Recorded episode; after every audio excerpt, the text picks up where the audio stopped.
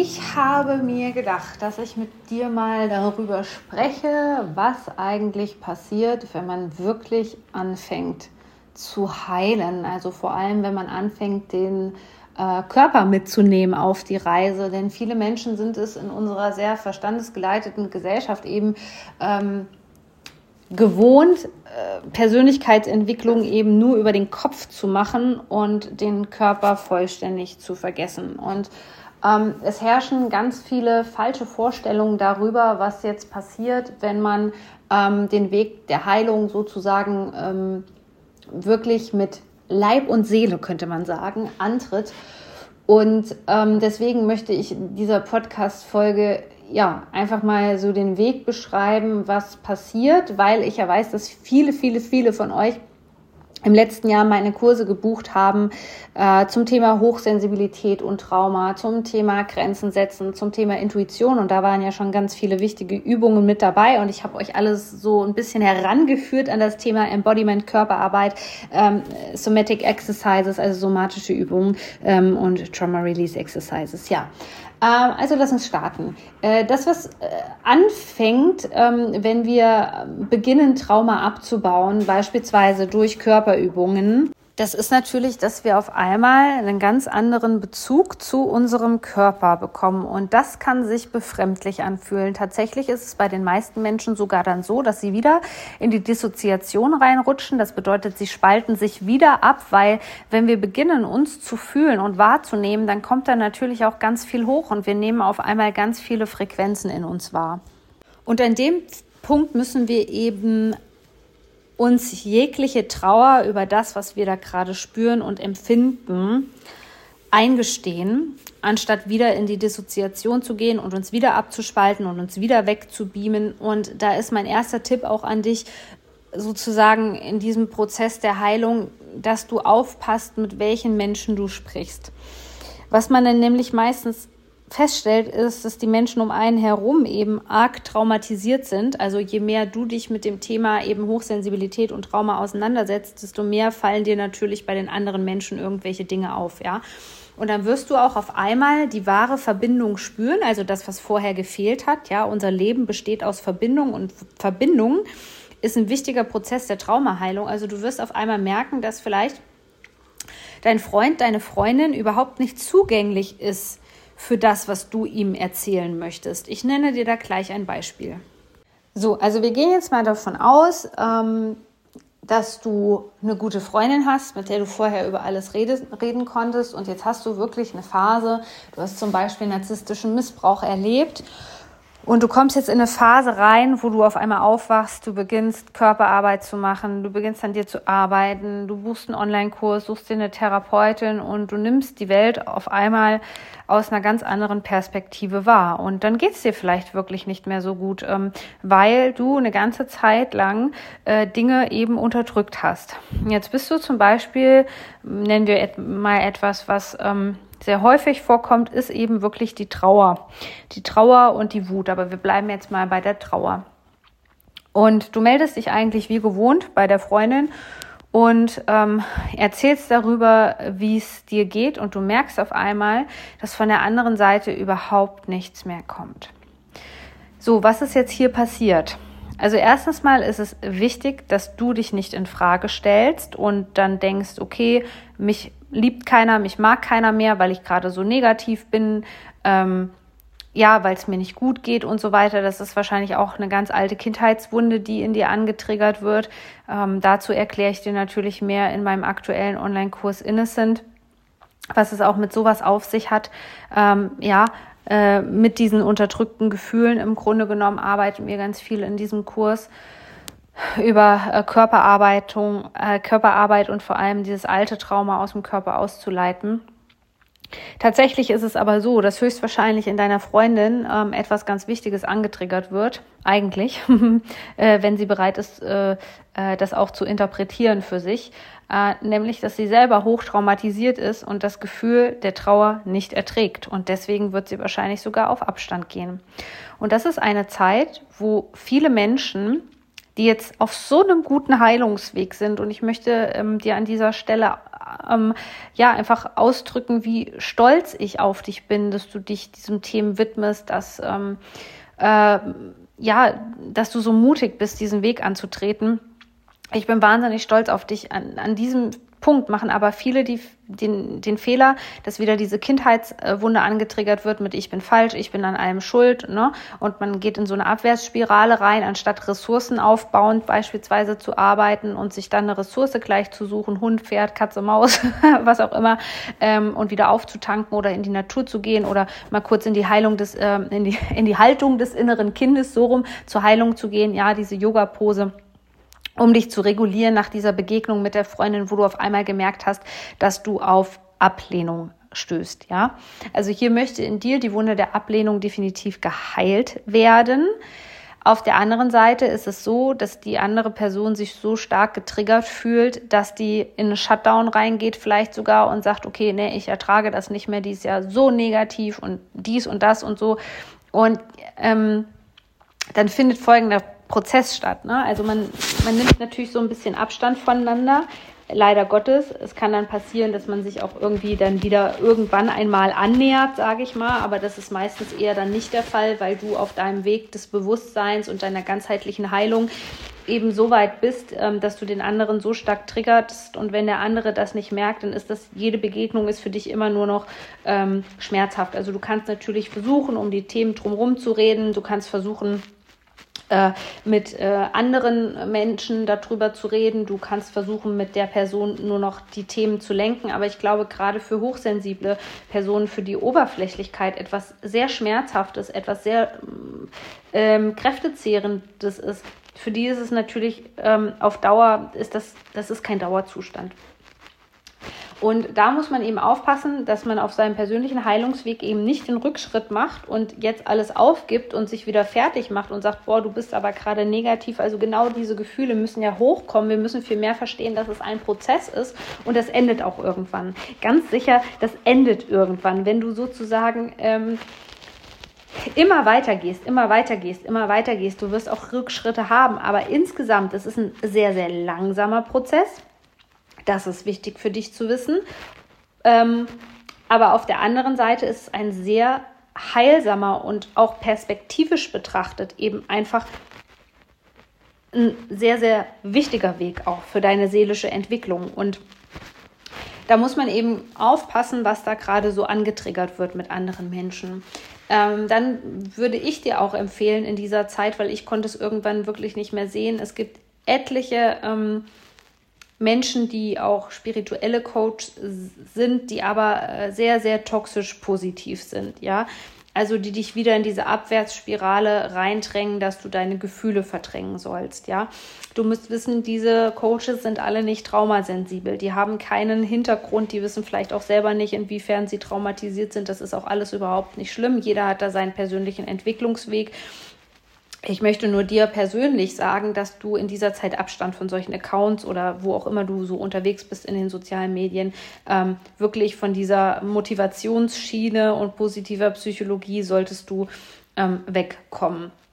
Da hilft es auch wirklich, wenn man das stumm schaltet und äh, gerade auch bei anderen Menschen, wenn du da wieder entdeckst, okay, die wollen mich deckeln, ja, die wollen nicht, die ertragen meine Gefühle nicht, ja, dann nimm Abstand von diesen Menschen und such dir Menschen, die in, Anf in Anführungszeichen sicher sind, auch wenn das in diesem Kontext vielleicht leider nur, das ist so, wenn wir aus dysfunktionalen Familienverhältnissen kommen, dann suchen wir uns natürlich auch dementsprechend unsere, unseren Freundeskreis ähnlich aus, ja, also viele sind auch einfach nicht stark genug, das aushalten zu können und ähm, sich gut genug um sich selbst ähm, kümmern zu können und ähm, Grenzen setzen zu können. Ähm, die meisten Menschen sind ja nun auch mal kein ausgebildeter Traumatherapeut. Da macht es wirklich Sinn, sich einen Therapeuten langfristig an die Seite zu nehmen. Ja, und darauf sollte man natürlich auch bei der Therapeutenauswahl ähm, Wert legen, dass du dich sicher fühlst. Ähm, bei der Heilung von Trauma geht es ganz viel um Verbindung und um Sicherheit. Eine Sicherheit wiederherzustellen, die wir eben in unserer Kindheit nicht hatten.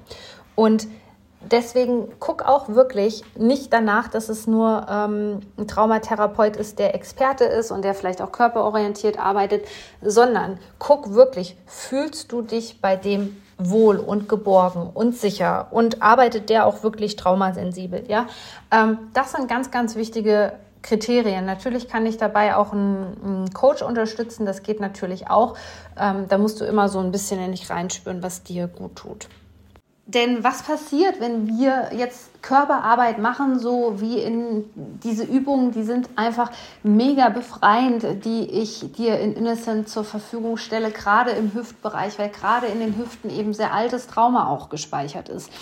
Und da ist es eben so, dass ja, in dem Moment kannst du dir vorstellen, ähm, wird deine Sicht auf die Welt eben noch mal anders, weil du dich viel besser regulieren kannst, weil du lernst, dich selbst zu regulieren. Und wir haben ganz viele bindungstraumatisierte Menschen in dieser Gesellschaft hier, ja.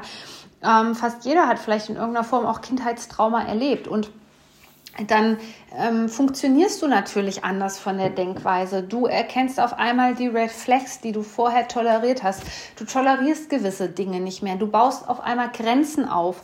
Und all das führt natürlich auch ein bisschen dazu, jetzt aber aufgepasst, dass du von den falschen Leuten dich mehr trennst. Und das ist wichtig und das ist gut. Aber dieser Sortierungsprozess, der eben stattfindet, der kann erstmal sich einsam äh, anfühlen. Und ähm, ich hatte neulich wieder so ein Account, äh, so ein Account, so ein Kommentar ähm, äh, bei Instagram. Ich glaube, da ging es auch um den Prozess der Heilung und da hat jemand äh, ja gleich gesagt, das fühlt sich aber einsam an. Nein, es ging genau um Grenzen setzen und so. Das fühlt sich aber einsam an. Der ganze Weg ähm, war irgendwie der Kommentar und ich habe gedacht, ähm, ja, und genau das sind wir nicht bereit zu opfern, diese Einsamkeit, dass aus dieser Einsamkeit neue Verbindungen entstehen können. Ich sage jetzt um Gottes Willen nicht, weil das könnte für dein ganzes Nervensystem wieder ein bisschen überfordernd sein, dass du alle Menschen aus deinem Leben kicken sollst, gerade nicht. Also was dann ganz witzig ist, du wirst wahrscheinlich vorher gemerkt haben, dass du mit vielen hochgradig toxischen Personen zu tun hattest, also Soziopathen, Narzissten,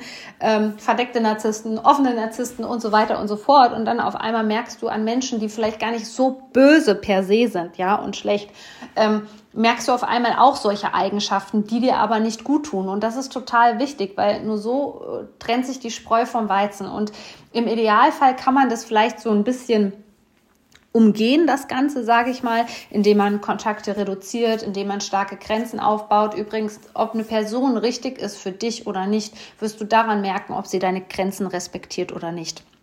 Ja, das musste jetzt mal gesagt sein an dieser Stelle. Und ähm, danach sortiert sich aber alles neu. Es ist ähm, manchmal ist es ein längerer Zeitraum, wo du auch in diesem Heilungskokon drinne bist, ja, in diesem Schutzkokon, wo du dich selbst besser kennenlernst, wo du beginnst, deine Energie zu schützen. Manchmal dauert es vielleicht auch nur ein halbes Jahr. Aber es ist eben wichtig, du kannst ja nicht erwarten, dass die ganzen alten Funktionsweisen jetzt funktionieren. Denn wenn du Traumaarbeit machst, dann schaffst du Kapazität in deinem Körper. Dein Körper wird frei. Und dort, wo blinde Flecken, Flecken waren, sozusagen, diese blinden Flecken füllen sich mit einer sehr ähm, gesunden Lebensenergie eben auf. Also die blinden Flecken sind sozusagen das, was du toleriert hast, da wo du deinen Selbstwert hast untergraben lassen, da wo du deine mh, mm, Grenzen angepasst hast, wo du dich angepasst hast, wo du dich selbst betrogen hast und so weiter und so fort. Und was wir eigentlich ähm, damit schaffen, ist äh, ein Instrument mit Körperarbeit, wo wir präsent sind. Und ich meine richtig präsent.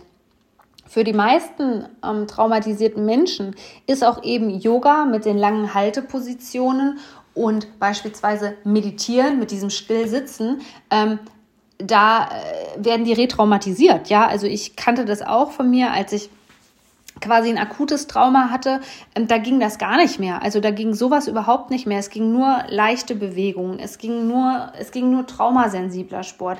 Das funktioniert eben nicht, ja. Und dann kannst du nicht sagen, um präsent zu sein, machst du jetzt die und die Meditation. Nein, ähm, wir brauchen Flexibilität, wenn wir traumatisiert sind. Wir brauchen Wahlmöglichkeiten, wir brauchen Optionen. Und was wir nicht brauchen, ist wieder dieses, diese Enge, diese Vorgabe, wo unsere ganze Körperweisheit sagt, nein, also ich, ich kriege das gerade nicht hin. Das mag früher für mich okay gewesen sein, aber jetzt geht es eben nicht. Und da musst du anfangen, deinem Körper zu vertrauen. Der weiß das viel besser und da kommen die verrücktesten Sachen raus. Und ich weiß noch, dass ich mein Verstand, der hat sich so lange dagegen gewehrt. Yoga war, also ich mache einzelne Yoga-Positionen, wo ich auch weiß, dass die traumasensibel sind. Aber das ist eben auch von Mensch zu Mensch äh, individuell. Deswegen vertraue ich da eher so auf meinen Körper. Und es gab eine Zeit, wo ich in die Yogastunde reingegangen bin und nach jeder Stunde habe ich gesagt, das war die absolute Qual. Ähm, der Körper wollte zittern, konnte aber nicht zittern, weil dann sozusagen die nächste, ähm, äh, ja, die nächste Yoga-Pose schon kam. Ähm, manchmal war mir auch wirklich äh, zu heulen zumute, einfach, äh, weil zu viel angetriggert worden ist und mein Verstand konnte nicht das Ganze begreifen, weil ich jedes Mal gedacht habe, meine Güte, es ist doch Yoga. Jeder, jeder lobt Yoga immer und du musst Yoga machen. Und tatsächlich hatte ich auch im Internet ein paar Quellen gefunden, die gesagt haben, na, also eigentlich wäre das gar nicht so schlecht. Man sagt das ja immer so zur allgemeinen Heilung. Ja, aber bei Trauma muss man die Sache einfach ein bisschen differenzierter angehen. Und es kann sein, dass du dann auch eine andere Yoga-Form brauchst, ja. Also das ist ganz, ganz wichtig. Es kann aber auch sein, dass du gar nicht so stark traumatisiert bist, sage ich jetzt mal. Also ähm, stellen wir das einfach mal so in den Raum, dass es geht. Aber mein, äh, mein Verstand wurde, wollte nicht begreifen, was mein Körper ähm, wusste. Und dann habe ich gesagt, okay, du musst ja auch kein Yoga machen, ja, du kannst ja andere Sachen machen. Und als ich dann anstatt Yoga aber täglich meine Körperübungen gemacht habe, meine Übungen zum Re zur Regulation des Nervensystems, habe ich sehr schnell auch wieder viel Energie bekommen. Ja, also ohne einen großen Aufwand. Ich habe mich leichter gefühlt, ich habe mich vitaler gefühlt.